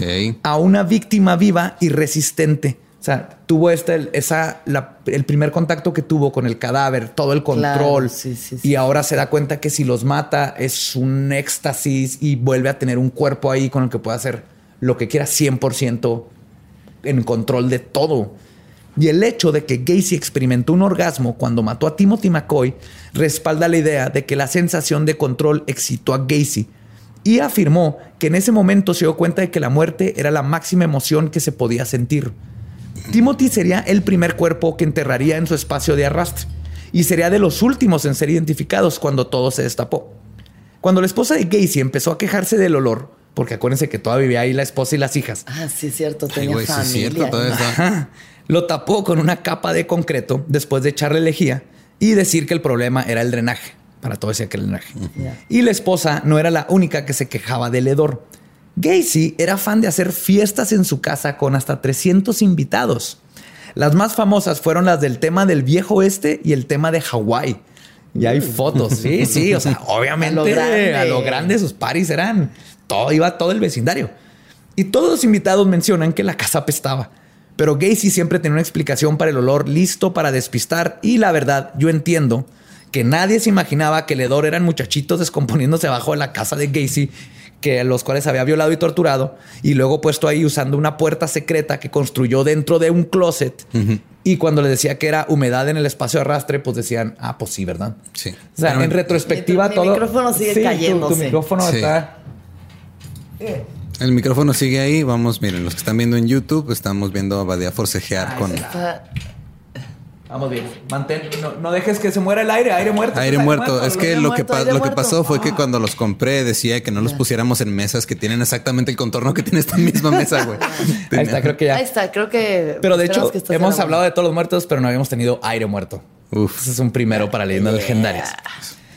Continuó con su modus operandi de hacerse pasar por policía, ofrecer las espinacas del diablo y en veces aplicar cloroformo cuando las primeras cosas no funcionaban para conseguir más Pero que jóvenes. no se supone que el cloroformo no es tan instantáneo como Lo dicen las series? investigué. Necesitas mínimo cinco minutos constantes de respirarlo. Es mucho tiempo. Es un chorro. Pues que lo sí se quedaba cinco minutos ahí, Ahí, con pues ellos sí, y luego chavitos, tienes sí. que estárselos poniendo constantemente. O sea, como a los dos minutos te vuelves a oxigenar. Ajá. No se sabe exactamente cómo funciona la- el cloroformo. No Ya. saben si es porque sustituye el oxígeno o porque si se mete entre una las ondas de entre las neuronas y si- como que apaga el cerebro. Pero el punto es que necesitas como cinco minutos. No es en las películas sí, ajá, así las de películas nomás llegan. Ajá, sí. y te quedas horas, ¿no? Entonces los dormía y de hecho por eso muchos de los que luego so- lograron sobrevivir ante todo esto se acuerdan porque despertaban. Y se acuerdan de pedacitos en los que lo- los volvía a someter y les volvía a poner el cloroformo. Pero usaba cloroformo. Eh, este, cuando las primeras cosas no funcionaban, usaba el, profor- el pro- cloroformo, El perdón. cloroformo. Pero, Cloroformo. pero ahora con la intención no solo de violar y torturar, sino también de asesinar. Y en 1974 fundó su propio negocio de construcción, PDM, Painting, Decorating and Maintenance. O sea, decoración, pintura y mantenimiento. Lo que le aseguraba una fila de adolescentes constantes, los cuales entraban como ayudantes. A varias personas se les hacía curioso que siempre estuviera rodeado de jovencitos, a lo que Casey simplemente respondía que contrataba jóvenes para poder pagarles menos, cosa que se hacía siempre. Claro. A veces ni les pagaba en meses. O sea, aparte era culero como, Como como, patrón. empleador. No, no. ajá. Pero su esposa no fue tan fácil de engañar, especialmente cuando descubrió varias revistas de pornografía gay y anudado a que tenía años de que su vida sexual era inexistente. Así que el 2 de marzo de 1976 finalizó el divorcio. Después de esto, los asesinatos de Gacy mostraron un aumento sistemático que alcanzaron un clímax durante el periodo del 1976 al 78, cuando mató a 23 de sus 33 víctimas. No mames. Los investigadores especulan que fue el, que el fuerte aumento puede estar relacionado con el hecho de que la esposa de Gacy, Carol, se mudó de la casa, proporcionándole un control total y una interferencia limitada cuando torturaba y mataba a sus víctimas. Ya, no, ya, no, tenía ya la esposa. Sí, o sea, este, es Gacy, ¿qué estás No, haciendo? sí, sí, no, ¿por qué no sacaste la basura? Espérame, estoy apuñalando a un chavito. Ahí voy. ¡Hay sangre en la sala! ¡Te odio, Carol! Te odio, Carol. y esas Wow, fechas coinciden con los asesinatos de Dean Coral y David Owen Brooks, mejor conocidos como los asesinatos en masa de Houston. Gacy declaró después que se inspiró en la sádica forma en que Coral eh, de- torturaba jovencitos en su propia casa. Son otros asesinos en serie que sucedieron en la misma fecha, pero eso le dio también una idea, ¿no? Se empieza a alimentar. Sí. Que creo que también cuando empiezan a salir los asesinos en serie en la tele, los asesinos en serie empiezan a decir, ah, mira, él es como yo. Claro. No soy, no estoy solo. Y, en- y es cuando se empiezan a hacer nuevos asesinos en serie en el sentido de Sí. se empodera, ¿no? Al, al- Sí. al darte cuenta que no estás solo. Es como cuando eres goth en Sí. Juárez en los noventas y luego de repente ves MTV y ves a Manson y dices, hay otro goth. Hay, hay alguien más como goth". yo, pero no se está cagando de calor. Qué bien. Pues es entonces cuando su modus operandi aumentó de apuñalar a su primer víctima a torturar a las víctimas con varios dispositivos, como dildos o introduciendo botellas de medicina en el ano. También fabricó un torniquete con un mecate de un mango de martillo que utilizaba para lentamente ir asfixiando a sus víctimas. Muchas veces mientras les leía pasajes de la Biblia. ¿Cómo qué? Wow, ese güey es pinche freaky motherfucker, güey. Yo- Güey. O sea, qué forma O de sea, torturar. todo bien con los torniquetes y botellas en el ano, pero ya la Biblia, la no. Biblia, Ya. o sea, Ajá. te, va, O sea. te va a matar y aparte que te vas a echar el eh, Efesios 13:22 completito, culero. Imagínense estar en misa una hora, y- pero aparte están matando. O sea, Ya, y te están te penetrando están- así sí, con sí. cosas. Era Pues un mira, culero. este. Creo La que ha pasado más de lo que pensamos. sea. Jesus. La brutalidad con la que Gacy agredió sexualmente, sodomizó y torturó a las víctimas, así como la forma en que prolongaba su sufrimiento al ahogar repetidamente a algunas de ellas, solo para revivirlas y luego rematarlas. ¿Qué pedo? Qué o sea, poca ya, madre, güey. ya. No, estaba muy mal. Sí. Sugiere una agresión e iras severas que llevaron a la escalada de sus fantasías en sus asesinatos. De esta forma, Gacy continuó creando un mundo de fantasía sádica en la privacidad de su casa, en la que tenía control total sobre sí mismo y sus circunstancias, y donde él era el agresor, creando así sus primeras actuaciones ritualísticas. Para expertos como Boccielli y Moss, los eventos que forjaron las actuaciones ritualísticas de Gacy en sus crímenes son representativos del abuso sexual y emocional continuo de Gacy, sus hermanas y su madre, de los cuales él recibió la mayor parte, ya que su padre lo veía como una versión fallida del linaje masculino, ¿no? Lo veía como menos hombre, Sí. a pesar de que le puso Wayne Gacy. Sí. Además del abuso sexual por parte del amigo, del amigo de la familia. Los investigadores especulan que los rituales de Gacy son una forma de revivir los antiguos traumas con su padre, pero en lugar de ser la víctima se convirtió en el abusador. Matando y torturando logró voltear los roles y esto se convirtió en sus fantasías sádicas, con las cuales logró recuperar su omnipresencia. Aunque no siempre fue así. En 1975, mientras trabajaba como voluntario para el Partido Democrático local, comenzó a tener avances sexuales con un joven de 16 años llamado Tony Antolucci, quien cuenta que después de una serie de acosos amenazó con partirle la madre a Gacy, El cual lo dejó en paz por un mes. Pero después, mientras estaba en la casa de Gacy, este intentó su truco de las esposas, que era el mismo, Ajá. pero él les va, esta vez lo que hacía es que se ponía las esposas y luego se soltaba, le decía, te enseño, y luego se las ponía, y cuando no podían, sacaba la llave, y decía, es que el truco es que necesitas la llave. Es que el truco es que te la voy a meter. El pedo es que Antonucci, aparte de que era italiano-americano, no estaba era- ese era pendejo. su punchline. El truco es que necesitas El truco es que necesitas la llave. Digo que- que- que el vato sí- era comedia. Sí, tenía su comedia. Antonucci no estaba pendejo y era campeón de lucha greco-romana. Entonces hizo la mano más ancha cuando le pusieron las esposas Ya. y logró salirse de ellas. Y luego le hizo una llave de lucha a Gacy y cuando te- lo tenía en el piso le puso sus propias esposas. A Entonces huevo. esposó a güey. Gacy. Sí, le partió la madre. No, deja Le todo la pare- partió la madre. de- Estoy seguro que Gacy estaba súper excitado. Ya sé, Ah, ¿verdad? sí. que sigue. Antonucci. Gacy se salió con la suya pidiendo perdón y diciendo que, pues no mames, güey, eres el primero que no cae en mi trampa. Oh, oh, oh, tan listo tú. Yeah. Todos los niños caen, tú eres un chingón. y Antonucci lo soltó y Gacy ya lo dejó en paz. Todo Ahora sí, para siempre. Y también hubo un caso donde abusó sexualmente de otro jovencito que era su empleado, el cual, en lugar de ir con la policía, simplemente llegó con varios amigos a la casa de Gacy y le partieron la madre en su jardín. Ya. Y este Justicia incidente- por, la, por su propia mano. Ajá. Y este incidente ocurrió cuando Gacy aún estaba casado y su pretexto para su esposa fue que el joven estaba enojado porque no le habían pagado. cosa que también, como hablamos, era verdad que hacía. Pues durante estos años, a pesar de los altercados con muchachitos y la gente sospechando de sus tendencias efebofílicas y homosexuales, Gacy tenía una gran vida social. Sus actividades de ayuda social y política ayudaban a que, aunque la gente lo viera como medio rarito, a final de cuentas, los que lo conocían veían solamente un hombre preocupado por su comunidad, que se desvivía por las actividades altruistas y que hacía fiestas bien vergas. Y fue durante este tiempo donde inventó su ya icónica es, es que sí huele feo la casa de John Wayne, pero güey. Sí, pero trae, fiestón, trajo taquiza, mamón. Sí, tacones. Güey, ¿te acuerdas la de Honolulu? Apesta niño muerto, pero uff. Pero, ¡ay! Qué buen desmadre esa fiesta de vaqueritos que hubo el otro día. Wow. Nadie hace daiquiris como Gacy.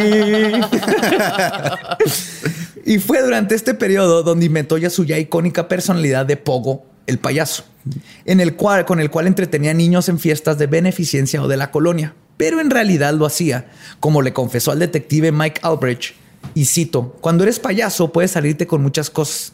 Puedes sentarte a mujeres en las piernas y manosearlas y no te van a cachetear. Nadie sospecha de un payaso. Los payasos pueden asesinar y salirse con la suya.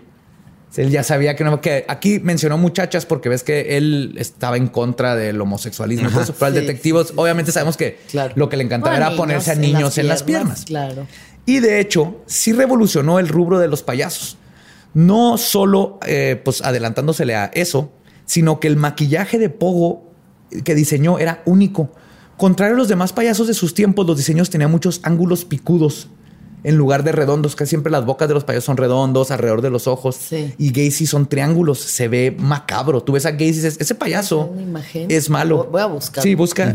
Y esto fue muy curioso para esos tiempos, pero nadie lo notó. Todo en retrospectiva tiene sentido con John Wayne, John Wayne Gacy. Pues eso lo hacía verse más tenebroso que Bonachón, pero nadie sospechaba. ¿Ya lo encontraste? Ya estoy, sí. Sí, ponle clown. Estamos ahí en los show. Pogo. Ajá, sí, van a estar los Pogo. fotos. Ay. Sí, lo ves dices, yo no deja que mi niño se acercara a esa madre. Pero o sea, que llegue este duda así de que, ay, bienvenidos a la fiesta. te fijas Ay, cómo, niño, cómo son picos, aquí. hasta la boca termina en pico y en los payasos por lo general son curvas para que se vean más Sí. redondito, bonachón. Puta, qué horror. Sí. Ajá. Pero todo lo que sube tiene que caer por andar violando niños. y en el caso de Gacy, esto sucedió como pasa en muchos casos cuando asesinó no a un transeúnte o muchacho con familia fuera del estado, sino a un joven ejemplar con calificaciones perfectas en prepa y básicamente un hijo perfecto. Robert Peace, de 15 años, trabajaba en la farmacia Nissan, donde un día vio a Gacy, quien aprovechó que Robert salió a un momento del negocio y le ofreció pagarle más de lo que ganaba si se iba a trabajar con él en su compañía de mantenimiento. Era un 11 de diciembre de 1978 y Robert decidió tomar la oferta de trabajo en ese mismo momento. Se había quitado la chamarra y se la había puesto a su compañera de trabajo porque hacía frío. Regresó a la farmacia a pedirle la chamarra y se fue con Gacy. Nunca lo volverían a ver vivo. Cuando no regresó a la farmacia, su madre comenzó a preocuparse y con el paso del tiempo su preocupación se convirtió en temor. Buscó en el área de la farmacia por fuera y por dentro y todavía no encontraba a Robert por ningún lado. Tres horas después de la desaparición de Robert, se notificó al Departamento de Policía de Des Plaines, Illinois, y el teniente Jo- Joseph Kosenczak, Kosenczak, Kosenczak, CZ, Lo que sea. Es nombre polaco. Ajá, es polaco. Dirigió la investigación, sí. Pues platicaron con la compañera del trabajo, quien les dijo el nombre del contratista que le, le había ofrecido trabajo a Pist. El teniente Kosenchak llamó a la puerta del hombre. Cuando Gacy respondió, el teniente le contó sobre el niño desaparecido y le dijo a Gacy que lo acompañara a la estación de policía para interrogarlo. Gacy dijo que no podía salir de su casa en ese momento porque había una muerte reciente en la familia y tenía que atender algunas llamadas telefónicas. Aún así, Gacy apareció en la estación de policía horas después y dio su declaración a la policía, que esto es lo más cabrón porque si fueron el mismo día, que decir que acaba de matar a Peace, o sea, Sí, ahí estaba dentro de la Estaba Ahorita fuera. no puedo, joven, pero ya. Nomás compró tiempo para deshacerse de. O sea, ahorita no puedo, va a haber una, va a haber una muerte, una muerte, perdón, hay una muerte, una muerte reciente, reciente. En, en mi casa, perdón, en mi familia. Pues, Gacy dijo que no sabía nada sobre la desaparición del niño y salió de la estación después de más preguntas. Pero el teniente Kosinchak sabía que algo no estaba bien con Gacy y decidió realizar una verificación de antecedentes penales donde descubrió que Gacy había cumplido condena por cometer sodomía con un adolescente años antes. Fue así como pudo obtener una orden de allanamiento para la casa de Gacy. Entraron a la casa el 13 de diciembre donde encontraron, entre otras cosas, agárrense, un joyero con dos licencias de conducir y varios anillos de graduación, incluido uno que tenía grabado el nombre de la clase de West Main High School del 75 y las iniciales JAS, una caja con el perejil de Pazuzu y papeles para fumar, siete películas eróticas hechas en Suecia, pastillas que incluyen nitrito de amilo, o sea, poppers y Valium, una sección manchada de alfombra, fotografías en color de farmacias y droguerías, libros como Adolescentes apretados, los derechos de las los derechos de las personas homosexuales, Bike Boy, pederastía, sexo entre hombres y niños y 21 casos sexuales anormales, la guía gay bicentenario estadounidense, Heads and Tails y The Great Swallow un par de esposas con llaves, un tablón de madera de 2x4 con agujeros perforados en cada extremo, una pistola italiana, insignias de policía. Y también se encontró un consolador de goma de 18 pulgadas en el ático debajo del aislamiento. tremendo, tremendo, Ropa que era demasiado pequeña para Casey, mecate de nylon y un recibo de un rollo de película con un número de serie de Nissan Pharmacy de la farmacia. O sea, fue en la farmacia tenía antes tenían que revelar las fotos, llevabas tu rollito y fue a la farmacia. Y el cual se supo después que fue por pura suerte que lo había dejado ahí la compañera de trabajo cuando le había prestado la chamarra a Robert. Oh, el recibo era de la amiga, lo que ponía a Gacy en el lugar de la desaparición del joven. Además de que encontraron la puerta secretas al espacio de rastreo. Pero la tierra no se movía removida. Y a pesar de notar un olor fétido, como dice el teniente, y cito, estamos buscando un adolescente de 15 años, no había uno ahí abajo. Y en retrospectiva, todos los artículos se ven súper sospechosos. Pero hay que recordar que fuera del recibo que citó Gacy en la farmacia, la policía no tenía pruebas de que hubiera sido el responsable de desaparecer a Robert. Y no lo pudieron arrestar ni le hicieron nada en ese momento. Gacy, ya con abogado, salió en libertad. Y lo que hizo Gacy al principio lo tomó como un juego. Incluso en una ocasión invitó a los detectives que estaban ahí en su casa afuera a pasar a comer porque lo pusieron a, seguro le prendía cabrón también vigilancia ¿no? sí sí sí le pusieron bajo observación 24/7 porque decían ok tanto esta chingadera no está bien pero legalmente no nos podemos arrestar entonces lo ponen en vigilancia 24/7 y Gacy así que ah, pásenle les hizo de comer los policías solían a muerto pero pues no podían no tener orden de cateo no dicen que se metían y veían y nada. Pero después de varias semanas de ser acosado por la policía y muy probablemente al no poder saciar su, necesidad de cazar, Gacy comenzó a desprenderse y a desesperarse. Le pidió a su abogado que sacara un amparo contra la policía, el cual iba a ser otorgado en una semana aproximadamente lo que puso una gran presión sobre los detectives que sigan investigando el caso a fondo. Sí, tienes una semana para comprobar que este güey está haciendo algo. Que este güey está haciendo algo y y si no le dan un amparo y tienes que dejar de chingar, qué feo, ¿eh? A veces son. El olor a muerto no es. Ya se está cayendo todo, por favor. Fue mi cargador, perdón. Ya tumbé ahí al. El olor a muerto no es suficiente. No clasifica como el, dildo, pornografía, anillos de niños, licencias de manejar. Pero todo lo puede. Sabe? ¿Quién sabe? Y es que aparte, pues no se imaginaban que había más niños ahí, ¿no? Eh, eh, ellos nomás decían, este vato tiene algo que ver con Robert. Ajá. ese güey tiene que ver con Robert. Sí, es que no creo que sea como muy usual que entres a una casa esperando encontrar 33 cadáveres. Pues no, no es, es como wow, sorpresa. Ajá. Y todo esto se dan cuenta, se están dando cuenta que la desaparición de Robert era solo la punta del iceberg. Y los estudios de laboratorio sobre la evidencia que se llevaron precedían al mismo, predecían lo mismo, perdón. Aparte del recibo, lograron conectar el anillo de graduación con el caso de un joven desaparecido, el que tenía las iniciales. Y cuando los detectives hablaron con conocidos de Gacy, les resultó peculiar que varios de sus empleados mencionaron que los puso a cavar zanjas en el espacio de arrastre, que para drenaje. Entonces, todo empezaron los detectives así que, ok, ok, tal vez esto es más de un solo chavito. El tiempo se le acababa a la policía para concretar una orden de arresto antes de que procediera el amparo. Y Gacy quizás se hubiera salido con la suya si no hubiera, como dicen los profesionales de la ley, pasado de vergas. Se pasó, de, vergas.com. Lo que los policías no sabían es que Gacy ya había ido con su abogado y le confesó todo. Comenzando con la frase, y cito, he sido el juez, jurado y verdugo de mucha gente. Y luego le dibujó un mapa con la posición de los cuerpos, donde estaban todos. Su abogado, Sam Amirante, cuenta cómo Gacy se acordaba de todos los nombres y le explicó cómo a veces tenía que enterrar un cuerpo arriba de otro y que finalmente se quedó sin espacio y había tenido que deshacerse de los últimos cinco aventándolos por un puente hacia el río. Después de contarle todo, Gacy se quedó jetón en el sillón de la oficina.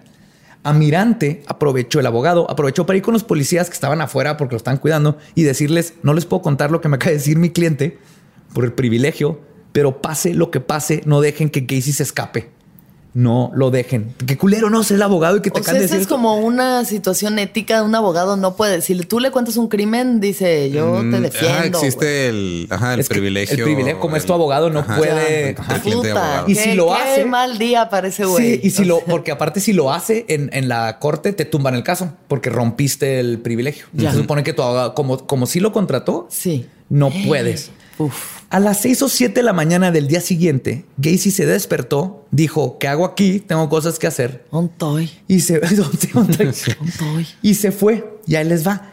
Los detectives lo siguieron y vieron cómo Gacy le dio algo a un jovencito en una gasolinera. El muchacho al reconocer el carro de policía decidió ir a decirles que el señor le acaba de regalar mota. Y es cuando decidieron arrestarlo. Porque, por, eso, por marihuana. Por porque, marihuana. Fíjate que hasta se pasaba altos, fumaba mota, este, que lo vieran los chotas, pero no lo querían arrestar por mota o por pasarse un alto porque no tenían pruebas. Pero ahorita ya que tenían lo del anillo y muchas otras cosas, dijeron, fuck it, a la chingada, lo vamos a arrestar en lo que, nomás para que no, se, no se nos escape, ¿no? Con lo que nos dijo el abogado. Y entonces deciden arrestarlo y lograron convencer al juez de darles otra orden de cateo. En su arresto, Gacy se estaba comportando normal Incluso cuando le preguntaron mientras le tomaban las fotos para procesarlo, ¿en qué estado naciste? Contestó, en el estado de confusión. Y se caga de la risa. Y la foto donde lo están arrestando tiene la cara así de, dijo ese chiste, jaja, se cagó de la risa y le nací en el estado de confusión. Ay, ah, les digo que tiene. Ay, mira, mira su confusión, su confusión sexual que lo llevó a matar un chingo de gente. Qué lindo. Pues se caga de la risa confiesa todo, pero dijo que había sido culpa de los niños. Después cambió su versión. Dios me provocaron. Lo mismo que sirve el cardenal, ¿no? De eso sufre el cardenal de, sí, el de Guadalajara. ¿De dónde es? el Norberto que decía el Norberto, que sí fue ese güey que dijo que era culpa de los niños. Este, no, no de todos, eh, algunos. Que algunos, querían seducir a los padres. Sí, a veces es culpa de los niños. Qué te pendeja.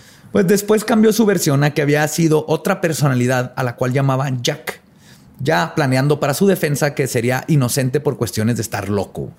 Sí, pero era, o sea, eh, lo estaba planeando, no, no era. No, no, no, era, como para hacer el durante todo este proceso, quienes hablaron con él lo describen como un hombre con cero remordimiento que incluso estaba más preocupado porque le fueran a ensuciar su alfombra durante las excavaciones que por sus víctimas. Claro, ¿sabes lo difícil que es mantener la alfombra limpia matando treinta y tantas personas? lo había logrado. lo había logrado. Lo había logrado y llegan aquí a llenar de tierra y de cosas todo. Soy John Wayne Gacy y este es OxyClean.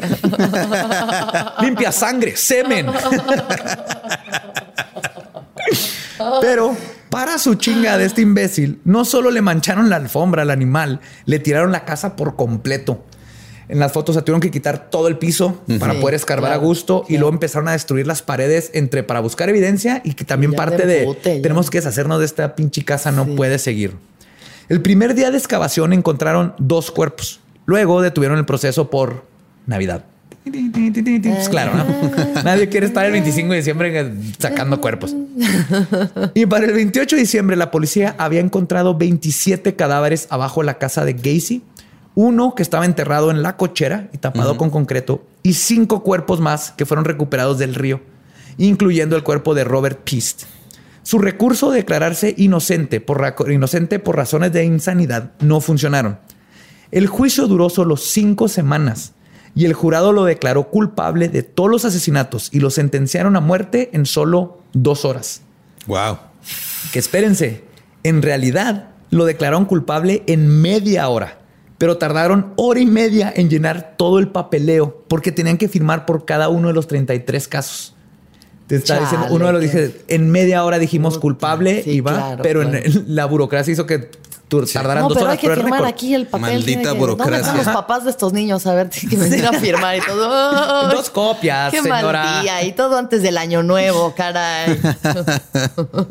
Cuando escuchó el veredicto, Gacy dijo, y cito, fue el mejor juicio de la historia de los Estados Unidos e hicieron lo correcto al encontrarme culpable. Pero no me hubieran dado la pena de muerte. Todavía tengo mucho que contar. John Wayne Gacy Jr que quien en ese momento era el hombre acusado de más cargos por asesinatos en la historia de los Estados Unidos, fue ejecutado por inyección letal el 10 de mayo de 1994, a sus 52 años, mientras una multitud afuera de la cárcel se juntaba a pistear y gritar, na, na, na, na, na, na, Wayne Gacy, goodbye. Wow. Y esa fue el final de John Wayne Gacy Jr., el payaso asesino. Qué fuerte. ¿Qué tal, Alexis? No, muy ¿Podrás fuerte. dormir mejor? ¿Ves diferente los payasos? Mira, me estoy quedando en un hotel que está justo donde han pasado muchos feminicidios y No, no pasaron ahí, ahí estaban los cuerpos. Ahí en el hotel estaban los cuerpos. No en el hotel, en los campos en donde los campos. donde está. En el hotel no mataron a nadie. Y no es exactamente en es atrás del hotel. Bueno, atrás del hotel mataron a muchas mujeres y luego después de esta bonita historia siento que hoy me espero una noche así de que mm, dulces sueños. Ay, gracias. Fue lo máximo escuchar esto. Estoy, las imágenes de mi cabeza ahorita no tienen Pero precio. aprendiste mucho los, los- el, la- el número de ingredientes que tiene Kentucky Fried Chicken. Claro. Ajá, eh, aprendí No algo. dejarte esposar por payasos. No se dejen esposar por gente a la que no conocen y a la que Ajá. no confían. No maltraten a sus hijos si son gays. No. ¿Qué más? ¿Qué más aprendimos que este No cloro- manchen la alfombra. El cloroformo no es instantáneo. El cloroformo tarda más cinco minutos Cinco en hacer minutos, y efecto. tiene que estar y hay que estarlo constantemente poniendo aplicando. cada dos minutos. Y wow. Y se agarran a un este, violador de niños, no lo dejen salir nunca jamás. Si porque lo sospechan, agarraron si 10 ligeramente ya sospechan que alguien está violando y matando niños, Sí, sí, Ya. ya. ya vieron niños. O mínimo, O sea, mínimo tengo- cástrenlo químicamente. Quítenle la necesidad sexual. Pero no, hay un chorro de pero tú crees que eso quite la necesidad, o sea, quita igual y la necesidad de violar, pero no de matar, ¿no? Tal vez, pero por ejemplo, si lo, si Gacy lo hubieran agarrado desde antes La de primera, sí, matara, desde la desde la primera que lo cuando le dieron los 10 años y todo Ya. eso. Sí, cuando todavía ya habían dicho que iba a ser una amenaza de todos modos, ¿no? O sea, Tal vez no, iba- llega. No sabemos, ¿verdad? Pero tal vez no llega. Mínimo ya estás quitando un depredador. Mínimo ya no se le Pues va a parar. estas quita- pues no se le va a parar, sí. Sí, y, pero- y sí, la falta de testosterona, cuando te castran químicamente, sí baja la testosterona y Claro, sí baja el baja el- impulso sexual bastante. Hay muchos estudios. No Pero confíen en nadie que trabaje en Kentucky Fried Chicken. Cuidado con eso. Esa es la en- moraleja ni en de los esta historia. JCs. Ajá. Ay, güey. Hay que cuidarnos. Y no, eh, adultos vestidos de payaso, cuidado. No, cuidado. No dejen cuiden. solos a sus niños. No dejen que sus hijos se sienten las piernas de nadie, de ni ningún de Santo señor. Claus, ni de Batman. No sean esos ni de señores. Simi. De nadie, de, De ningún nadie. señor, de ningún señor disfrazado de nada. Ajá. O sea, Regla general. Hay que, hay- ya, rule of thumb. Rule of thumb, hay que cortar con ese linaje de tíos. Acabemos Aquí, con esta los- generación detiene a los tíos tocadores. La efebo... Efebofilia. Efebofilia. Efebofilia. Efebofilia. ¿Y tú? Yo, ¿Qué, este. pues? ¿Qué piensas? yo pienso que. Digo, me atrevo a decir que ese güey no era buena persona. ¡Ey, aguas! ¡Aguas! Yo sé que es controversial esta declaración, pero me atrevo a decir que John Wayne Gacy no era una buena persona. Era lo peor, era un imbécil. No, es que sí, o sea, siempre, siempre y, y- en- en entre más casos vemos sea en cualquier parte del mundo, siempre hay como, como, como que a veces la, la ley es la que se da en la madre sola, güey. O sea, a veces ellos mismos se ponen, o sea, en, en aras de no caer en, en abusos, Sí. se ponen de repente trabas solos. Sea, entonces de repente no pueden ejercer bien la autoridad.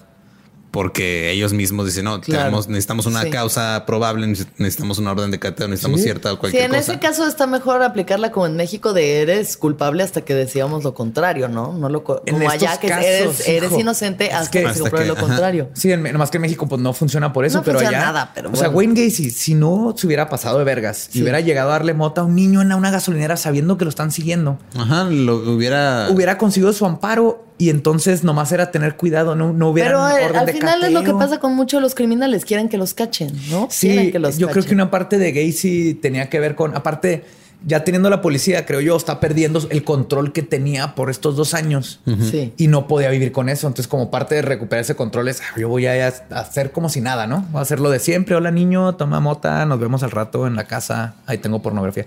También eso, legalicen la mota. No mames, todos los niños, aquí casi todos agarró ofreciendo mota y pornografía. Sí. Pornografía ya es gratis. Mota tiene que ser legal para que no pase esto con nuestras futuras generaciones. Legalizamos la marihuana, no sé qué tanto puede ayudar a que dejen de matar niños. Ya nos puedes atraer con mota. No, pero un niño de menor de edad tampoco podría comprar Exacto, mota tampoco podría comprar mota legalmente. Fuck. Más bien es legalicen este comprar mota desde los 12 años. Legalicen la mota para los bebés y gotitas. Sí, cuando todavía está en desarrollo el cerebro es cuando más este, bien les puede hacer que se les abra la mente y que no los abran señores. Eduardo Espinosa no es doctor. No olviden eso. No soy doctor? Creo que no. No, definitivamente no es doctor. El título que compré en Tepito que fuimos a México no vale. Pero sí legalicen la mota. Alexis. Legalicen la marihuana. la marihuana. Un placer haberte tenido. Un placer, un placer gracias. gracias. Gracias por todos estos terrores nocturnos que voy a tener hoy. Los quiero muchísimo. Qué placer estar en Leyendas. Gracias. Que te sigan en tus redes. Todavía sigue la gira, ¿no? Sigue, la gira putona pero espiritual. Eh, vamos a estar de gira todavía en varias ciudades. Entonces pueden ver todo esto en mi página alexisdeanda.com y en mis redes sociales Alexis de Onda. Ahí pueden estar enterados. Eh, mi podcast de Telocico con Eduardo Talavera y, Mónica Escobedo. Y mi podcast de El viaje, que es yo entrevistando banda y todas las cosas padres que uno hace. Excelente, estén pendientes porque estaremos ahí en el, en el viaje. En el viaje, sí, claro. Sí, sí, sí. por supuesto. vamos a, a tener crossover, crossover. Vamos a tener un crossover del viaje. Entonces, escuchen, estén pendientes y no maten niños. No, por favor. No maten niños. si algo pueden llevarse de hoy es no matar niños. Y pues. A nosotros nos pueden seguir como Leyendas Podcast en todas las redes sociales. Eh, suscríbanse, denle, el, pónganle la campanita y todo eso. Campanita, subscribe, eh, cinco estrellas, las que nos merezcamos, pero sí califiquen, porfa. Acuérdense que tenemos Patreon. En patreon.com diagonal leyendas podcast. Tenemos muchos regalitos bien padres para a mí me pueden seguir en redes como ningún Eduardo. Y a mí como Elba Diablo. Y nuestro podcast ha terminado. Podemos irnos a pistear. Palabra de Belzebub. Yeah. Que viva la sodomía consensuada.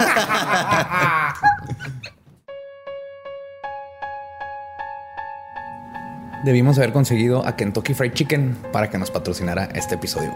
Hubiera estado padre, sí, hubiera estado. Hubiera estado interesante. Con sus once hierbas y especias. Pues llegamos a la parte donde nosotros les damos las gracias a todos ustedes, los que nos escuchan, mandándoles saludos a los que nos los piden. Les digo, son un chorro, pero vamos tratando de sacar a todos, todos, todos los que se puedan, porque los queremos un chorro y esta es la forma en que les agradecemos. ¿Quieres empezar tú? Ok, yo primero que nada les quiero mandar un saludo muy especial a Ruth, Iskra y Merry, que me salvaron el otro día de...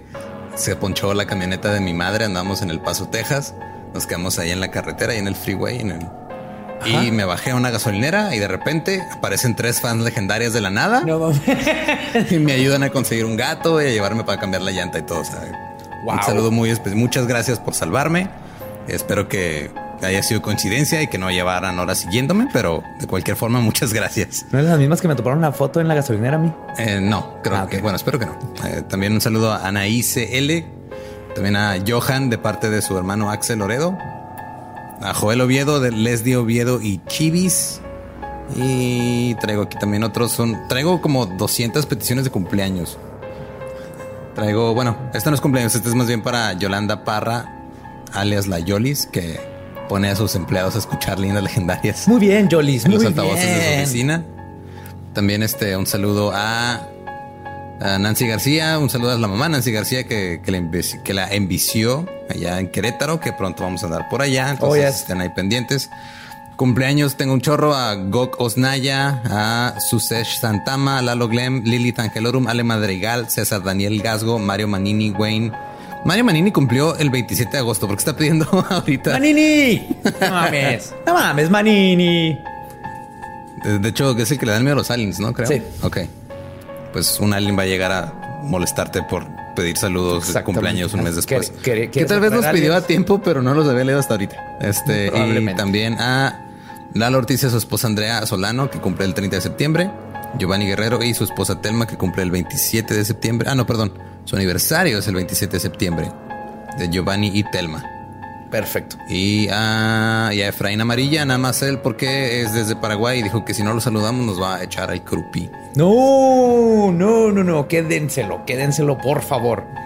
Oye, pues yo tengo saludos para Kirvan, de parte de su mamá. Tiene 11 años y nos escucha. Ah, eso, no está bien. Esa es una mamá chingona. A el Charlie 04 a Sam Campoy y a Laura Montes para sus compas, así le dicen Laura Montes, al Mr. David RGM, Mafer Ontiveros, Neftali Oirvides, Cecilia Mork Main, Jesús Bernal, César de parte de Denise, a Catuaxli Torres. ¿Catuaxli? Catuaxli. Wow. A Ginny. tan peculiar. Sí, Catuaxli. Está en chido. Catuaxli. Sí, ahí lo tiene. ¿Qué, ¿Qué significa? Porque no sé qué ¿Cómo? ¿Por qué si puedes pronunciar eso y otras cosas no? A ver. No sé, genes por tanta tortilla y frijol, los genes mexicanos me permiten. Batallo con el, la- el idioma del rey de España. A Ginny y sus hijos Cami, San, sí, Santi, Poncho y Patty. A Sususita Love, Aaron Candiag y a Claudia Zapata de parte de Kevin Montoya. ¿Ya mandaste saludos a la que te mandó el pizarrón de corcho? Es la que iba. Ah, ok. Perdón por Ajá. arruinar la, no, no, el no. drama. Ya lo arruinaste, dilo tú, pues. No, no, tú dilo. No, ya no quiero. ¿Ya no quieres? No. No te creas. ah, nomás que. Oh, ya lo perdí. ¿Era Andrea? Sí, ¿verdad? No, Alejandra. Alejandra, perdón. Perdón, Ale- Alejandra. Alejandra nos mandó, bueno, fue para mí, porque yo soy el que lo va a usar. Un pizarrón de corcho que ya vieron, me urge, ahí estaba en el Instagram, para mi cuarto y está increíble. Ya lo llené de hojas y se va a estar llenando de hojas y les voy a mandar fotos. Una- un saludo muy grande también a su novio, porque sé que los dos nos lo mandaron. Llegó en Amazon bien bonito en su paquete y oh my God. Mil, mil gracias. Ayer estuve todo el domingo acomodándolo, tomando medidas, cómo iba a quedar. todo. Un abrazo y un beso muy grande. Muchas gracias y que son- Hermosillo. Y luego cuando, llegamos a ir también nos van a llevar a comer tacos. Uh, tacos sonorenses. Oh, yes. Unos burritos con sus tortas o vaqueras. No sé si me acabas de alburar, pero suena delicioso. No, no, son las tortas de harina así súper enormes, bien chingonas que se ven en Sonora. Oh, oh, yes. Pues excelente. Creo que eso ya fueron todos los Fueron saludos. todos por hoy. Sí, fueron bastantes. Fueron todos por hoy. Gracias por escucharnos. Síganos en todas las redes, píganle subscribe y todo eso que ya les decimos siempre. Y los queremos un chorro. Y nos escuchamos el próximo miércoles macabroso aquí en Leyendas Legendarias. Adiós. Bye.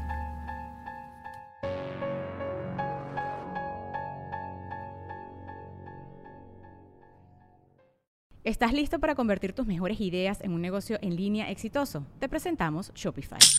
Tal vez no lo sabías, pero nuestro podcast More Than Mamis es un negocio y lo empezamos por supuesto para desahogarnos y hablar sobre la maternidad, no para convertirnos en expertas de ventas y del e-commerce. Así que sí, necesitábamos ayuda para vender nuestro merch y poner en marcha nuestra tienda. ¿Y cómo suena con Shopify? Llegó otra venta. Shopify es la plataforma de comercio que está revolucionando millones de negocios en todo el mundo. Ya seas un emprendedor desde tu casa o desde donde sea, Shopify es la única herramienta que necesitas para iniciar, administrar y hacer crecer tu negocio sin dificultades. Con Shopify puedo gestionar pedidos, envíos y pagos desde cualquier lugar, brindándote toda la información y estadísticas de tus ventas al detalle. Regístrate para un periodo de prueba con tan solo un dólar al mes en shopify.com barra sonoro, todo en minúsculas. Ve a shopify.com barra sonoro para llevar tu negocio al siguiente nivel. Shopify.com barra sonoro. ¿Estás listo para convertir tus mejores ideas en un negocio en línea exitoso? Te presentamos Shopify. Tal vez no lo sabías, pero nuestro podcast More Than Mamis es un negocio y lo empezamos por supuesto para desahogarnos y hablar sobre la maternidad, no para convertirnos en expertas de ventas y del e-commerce. Así que sí, necesitábamos ayuda para vender nuestro merch y poner en marcha nuestra tienda. ¿Y cómo suena con Shopify? Llegó otra venta. Shopify es la plataforma de comercio que está revolucionando millones de negocios en todo el mundo. Ya seas un emprendedor desde tu casa o desde donde sea, Shopify es la única herramienta que necesitas para iniciar, administrar y hacer crecer tu negocio sin dificultades. Con Shopify puedo gestionar pedidos, envíos y pagos desde cualquier lugar, brindándote toda la información y estadísticas de tus ventas al detalle. Regístrate para un periodo de prueba con tan solo un dólar al mes en shopify.com barra sonoro, todo en minúsculas. Ve a shopify.com barra sonoro para llevar tu negocio al siguiente nivel. Shopify.com barra sonoro. Sick of being upsold at gyms? My guy, you're currently a base member. For $90 more, I can upgrade you to our Shred membership. For 130 more, you'll be a Swole member. And for just $300 more, you'll reach Sweat Platinum. At Planet Fitness, you'll get energy without the upsell. Never pushy, always free fitness training and equipment for every workout. It's fitness that fits your budget. Join Planet Fitness for just $1 down and $10 a month. Cancel anytime. Deal ends Friday, May 10th. See Home Club for details.